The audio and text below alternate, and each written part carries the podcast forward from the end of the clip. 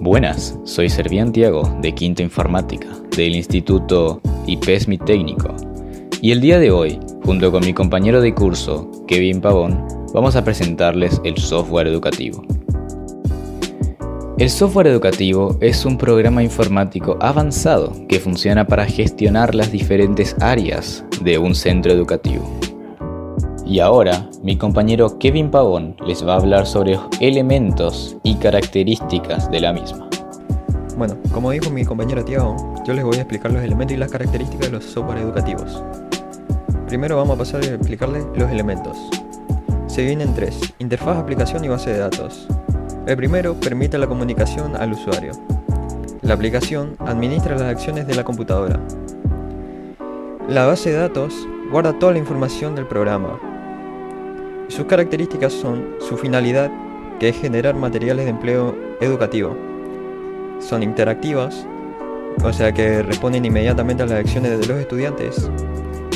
Son individualizadas, el trabajo se va a moldar al trabajo de cada estudiante y fáciles en su uso, o sea que son fáciles de emplear eh, según los conocimientos informáticos.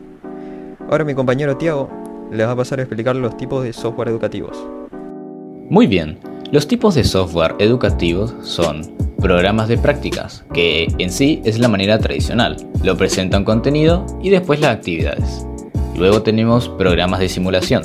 Este software permite interactuar a través de la realidad aumentada. Programas de resolución de problemas. Esta permite plantear hipótesis y seguir pasos para resolver problemas. Enciclopedias virtuales. Permiten agilidad en la búsqueda de información, Tutoriales. Transmiten conocimientos funcionando como educador. Y por último, tenemos los juegos, que son la forma más didáctica de aprender diversos conceptos. Y ahora les nombraremos ejemplos de los distintos tipos de software educativos. Programas de prácticas puede ser el mismo Classroom. En programas de simulación puede ser Liveware, la cual es una aplicación para simular circuitos electrónicos y en programas de resolución de problemas puede ser el mismo Windows Defender. Bueno, yo les voy a explicar los últimos tres casos de software educativos. Primero tenemos eh, enciclopedias virtuales. Estas son, podríamos poner como ejemplo, Wikipedia, ya que contiene diversos libros de diversos temas, como por ejemplo eh, operaciones de matemáticas, filosofía, ciencias, entre otros. Luego están los tutoriales. Aquí podemos encontrar varias páginas donde mirar tutoriales, porque pueden ser mediante voz o video. Una de las más reconocidas es YouTube.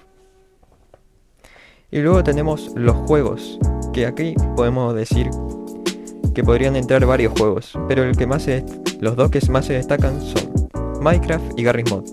Minecraft porque básicamente es un mundo abierto donde nosotros podemos hacer lo que nos plazca.